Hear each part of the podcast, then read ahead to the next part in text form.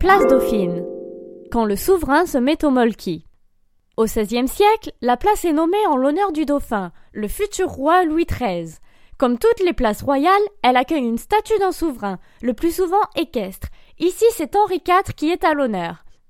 Tu peux toujours la chercher, la statue est en fait située derrière la place Dauphine sur le pont Neuf. Buzzy Tip.